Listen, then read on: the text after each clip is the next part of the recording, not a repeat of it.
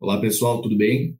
Sou Alexandre Brusa, assessor de imprensa do Taquini Sistema de Saúde, e hoje a gente vai conversar sobre o Setembro Amarelo, campanha de combate e prevenção ao suicídio. Esse cuidado que vem precisando receber reforços em um momento em que a gente caminha já para o sexto mês de pandemia. Né? Falar sobre esse assunto é delicado, é difícil, mas é muito importante para ajudar a aliviar uma possível angústia e uma tensão é, de que alguns pensamentos ruins nos trazem. Né? Para a gente ter uma ideia, o suicídio é a segunda principal causa de morte entre jovens com idades entre 15 e 29 anos. Quem está aqui comigo para nos ajudar a esclarecer algumas dúvidas a respeito do tema são as nossas psicólogas, a psicóloga ocupacional do sistema, Larissa Favareto, e a psicóloga clínica do Hospital São Roque, Elizabeth Tonhon Della Coleta. Oi, gurias, tudo bem? Olá, Alexandre, olá a todos. Olá, Alexandre, Larissa, olá, ouvintes. Bom, eu já quero conversar contigo, Larissa. Eu quero que tu nos conte um pouco sobre os fatores que levam a pessoa a cometer o suicídio. Ok, bom, então existem diversos fatores de risco que levam ao suicídio, entre eles as doenças mentais, os aspectos psicológicos, sociais e a condição de saúde limitante. Sobre as doenças mentais, de acordo com a Associação Brasileira de Psiquiatria, 50% dos suicidas tinham alguma doença mental identificada, não tratada ou não tratada de maneira adequada. São elas a depressão, o transtorno bipolar, transtornos mentais relacionados ao uso de álcool e outras substâncias, transtorno de personalidade e esquizofrenia.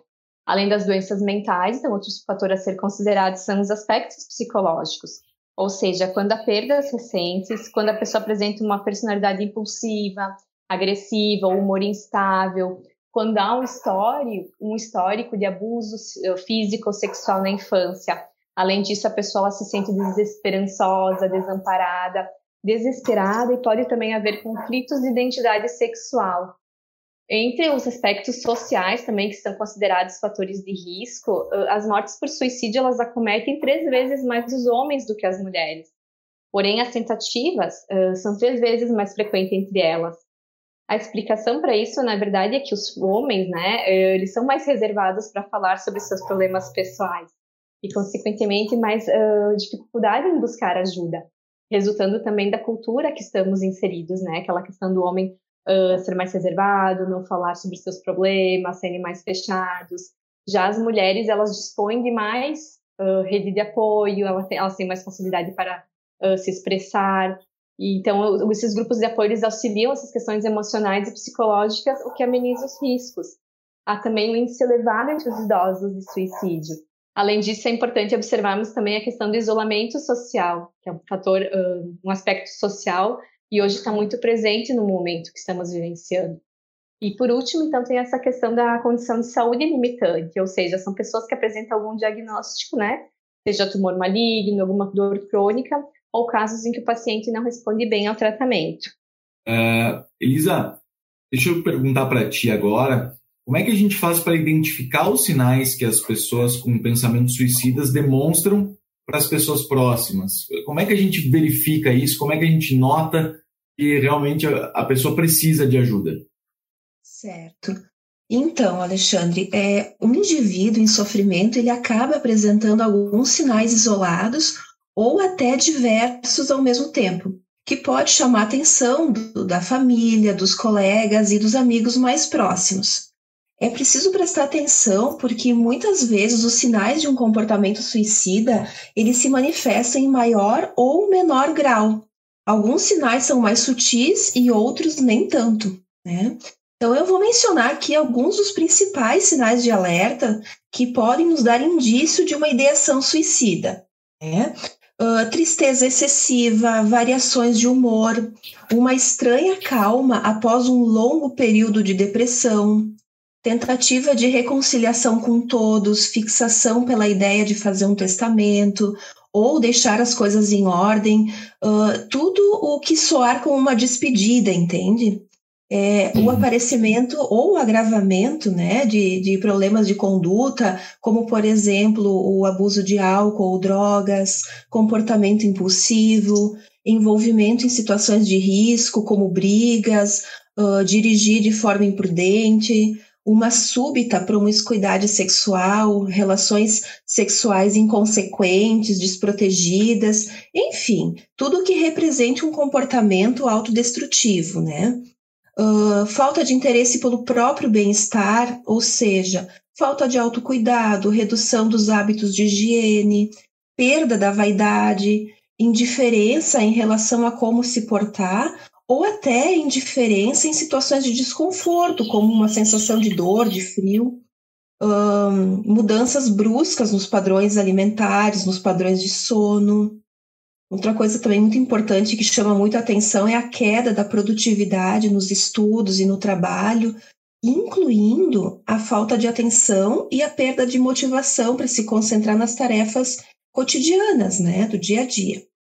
Isolamento social né, chama muito atenção. As pessoas com um pensamento suicida, elas tendem a se isolar, não atendem telefonemas, interagem menos socialmente, cancelam atividades de um modo geral, inclusive aquelas atividades que elas gostavam e costumavam praticar.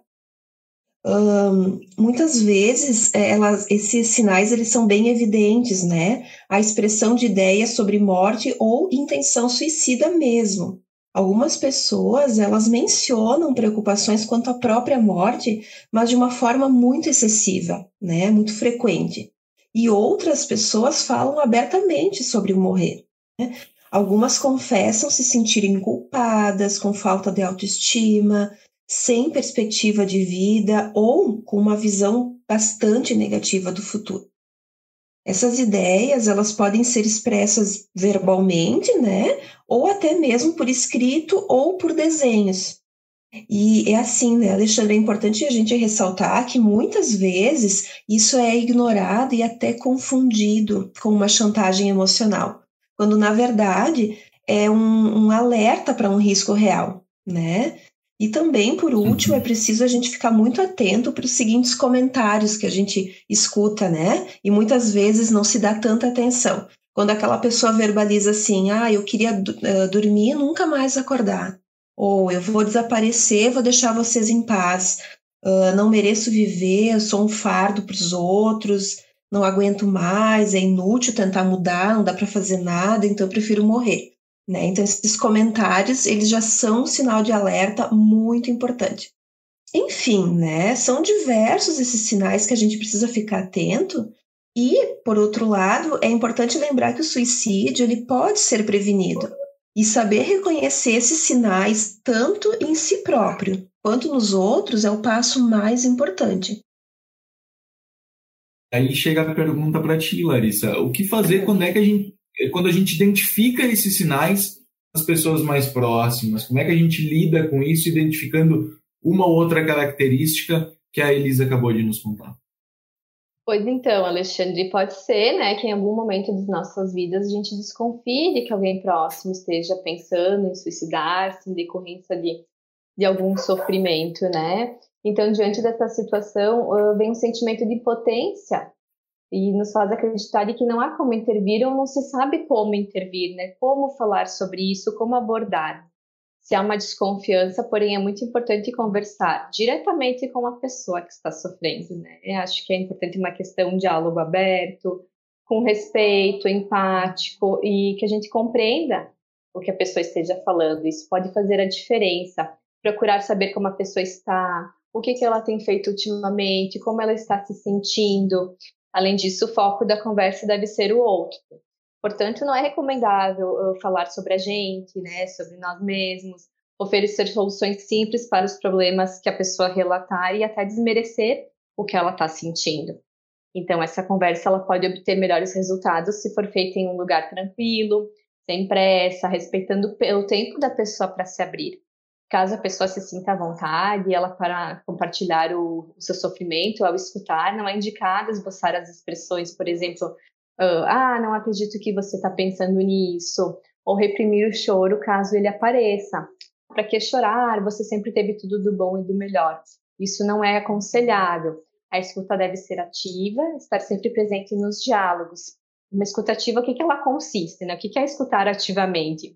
é ouvir e compreender o que o outro diz, não apenas esperar uma pausa para poder respondê-lo. Isso não significa deixar a pessoa falando sozinha. E quando a gente estiver fazendo essa escutativa, é importante também escutá-la sem julgamentos, porque a gente acaba querendo ou não inferir né, as nossas percepções no, no relato do outro. Então, na verdade, o que a gente precisa fazer é oferecer o um suporte emocional e informar sobre ajuda profissional, é muito importante. Uh, se mostrar à disposição, porque às vezes pode ser que naquele primeiro momento a pessoa não se sinta à vontade, então se colocar à disposição para que quando ela se sinta à vontade, ela possa conversar novamente. E se ela falar claramente, se a pessoa colocar, né, que os seus planos de se matar, de parecer estar decidida sobre essa questão do suicídio, é primordial que ela não seja deixada sozinha. Então, a gente pode fazer contatos com serviços de saúde mental, familiares, amigos da pessoa, porque pode ser necessário que ela fique em um ambiente seguro e sendo, sempre sendo auxiliada também por um profissional da área da saúde mental. Acho que isso é o importante, assim, né? A gente fazer essa escuta sem julgamento e tentar ajudá-la dessa forma. Uh, bom, Gurias, a gente sabe que nessa pandemia os profissionais de saúde são uh, talvez os, os, mais atingidos no sentido de mudança de rotina uh, e uma pressão muito forte, porque eles precisam cuidar das pessoas e as pessoas chegam muito desconhecido, um vírus que está aí e uh, não se sabia lá no início exatamente como ia ser uh, lidado, uma alta taxa de mortalidade, também uh, uma alta taxa de contaminação entre os profissionais da saúde. Tudo isso gera um turbilhão na cabeça das pessoas, né? E aí eu pergunto para vocês como é que está, para ti principalmente, Elisa, como é que funciona o acolhimento do Taquini Sistema de Saúde para os colaboradores que estão precisando de ajuda então, nesse momento, dali a pouco, de angústia, que traz também alguns pensamentos ruins, ou pode trazer, né? Claro. Não, realmente a situação ela provoca um sofrimento emocional muito grande, né? E os colaboradores que estão ali na, na, linha de frente são os que sofrem mais com isso. Então, no caso dessas pessoas, né, que percebem estar nesse sofrimento emocional e querem ajuda, essas pessoas podem se dirigir diretamente ao SESMIT de saúde e solicitar um atendimento psicológico. O SESMIT, ele logo vai agendar uma escuta psicológica para esse colaborador, claro, né, conforme a disponibilidade de agenda do setor e também dessa pessoa. E o psicólogo, ao iniciar o atendimento, ele vai se inteirando do caso e conforme a complexidade da situação, ele pode inclusive indicar ou até encaminhar essa pessoa para tratamentos complementares, como por exemplo a psicoterapia, um tratamento psiquiátrico com o uso de medicação, tratamento clínico, nutricional, né? Conforme cada caso. E assim, né, Alexandre, tem casos em que o colaborador ele não tem coragem de buscar ajuda, né? Ou até ele não se dá conta da gravidade da situação. Ele está passando por um sofrimento tal, mas ele não percebe que a coisa já está né, indo longe demais. Só que os colegas percebem, a liderança percebe, né? E nesses casos é muito importante que se possa ter uma conversa acolhedora com essa pessoa, porém uma conversa franca, né, para que ele compreenda a necessidade de buscar ajuda. E nesse caso também a liderança pode abordar a pessoa e expor a sua, a sua preocupação com ele, né? E informar que, pensando no bem-estar dele, essa pessoa precisa ser encaminhada para o atendimento psicológico. Assim, né, Alexandre, essa é uma prática que evidencia o interesse no bem-estar físico e no bem-estar emocional dos colaboradores. É né? uma prática que nós vemos adotando já. Bom, uh, Larissa, eu queria que tu nos contasse também um pouco sobre como o Taquini Sistema de Saúde está ajudando os colaboradores nesse tempo de pandemia. Né? Claro. Então, os profissionais do Departamento de Psiquiatria, uh, do Serviço de Psicologia e do SESMIT, do Taquini Sistema de Saúde, estruturaram uma força-tarefa em saúde mental para dar suporte às equipes durante a pandemia Covid-19. Os objetivos específicos dessa força-tarefa em saúde mental, então, são estabilizar e minimizar a angústia aguda, além de identificar necessidades pontuais de atendimento e possibilitar o acesso a um suporte psicológico ou psiquiátrico quando necessário, que complementa um pouco o que a Elisa nos traz, né, dessa questão do atendimento. As intervenções também com as lideranças, né, das equipes são realizadas por enfermeiro do departamento de psiquiatria, por psicólogo e médico psiquiatra. As intervenções pontuais, através de busca espontânea, então também podem ser solicitadas pelo próprio colaborador, percebendo a necessidade ou por identificação da necessidade através dos pares, ou pela própria avaliação da liderança. Então, hoje estão sendo realizadas escutas individuais, coletivas, conversas com lideranças e com suas equipes, visitas aos setores, tudo isso com o objetivo de estabilizar as reações psicológicas ou comportamentais agudas e minimizar o estresse desse momento, né, da pandemia do Covid-19, que com certeza uh, impacta, né, no emocional dos profissionais. E até, Alexandre, se tu me permite, né, eu gostaria de complementar o que a Larissa colocou, né, porque nesses tempos de pandemia nós temos nos adaptado muito, né, ao momento. E o serviço de psicologia do Taquini Sistema de Saúde também tem se moldado às necessidades, né, atuais. É, em função da questão do isolamento social, do afastamento temporário de alguns colaboradores, ou até mesmo dos que se encontram trabalhando em home office, algumas práticas e atendimentos psicológicos eles têm sido realizados se utilizando de meios telemáticos e meios virtuais. Então, a fim de oferecer o suporte emocional, os, os profissionais da psicologia realizam ligações telefônicas para os colaboradores, né, que necessitam de uma atenção especial. Alguns atendimentos estão sendo realizados através de áudios, de vídeo, videochamadas e até mesmo algumas reuniões de equipe, né, para alinhamento de estratégias de ação, têm sido realizadas de forma vi virtual, né, por videoconferência.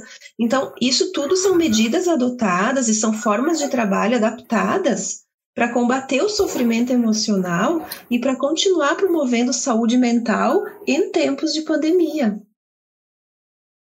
Legal, maravilhoso.